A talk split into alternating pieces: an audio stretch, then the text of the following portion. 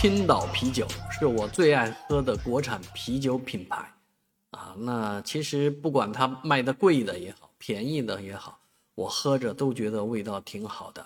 但是这个味道呢，随着一条新闻的发酵呢，觉得有点怪怪的。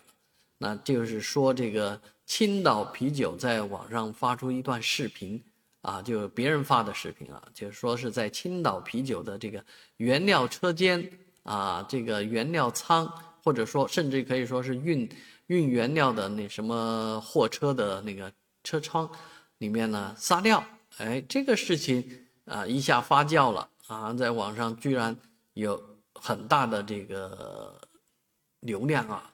今天早上啊，青岛啤酒的股价也大跌六百分之六点几，啊，真的是只只差没跌停了。所以这个青岛啤酒遭受了严重的损失。当然，青岛啤酒方面已经说要对相关人员啊查处，已经控制了拍摄人员，啊，那被拍的人估计啊也也肯定很快会被抓到。据说是外外面的外包工人。啊，这些工人并不属于青岛啤酒三厂，而这样的事情呢，出在这样的呃环节上，也是令人扼腕的啊。那这种事情跟资本有没有关系啊？跟某些势力有没有关系？我觉得都可都要等待有关部门查实之后再来确认啊。但是其实老百姓真的不要对这样的事情呢大惊小怪。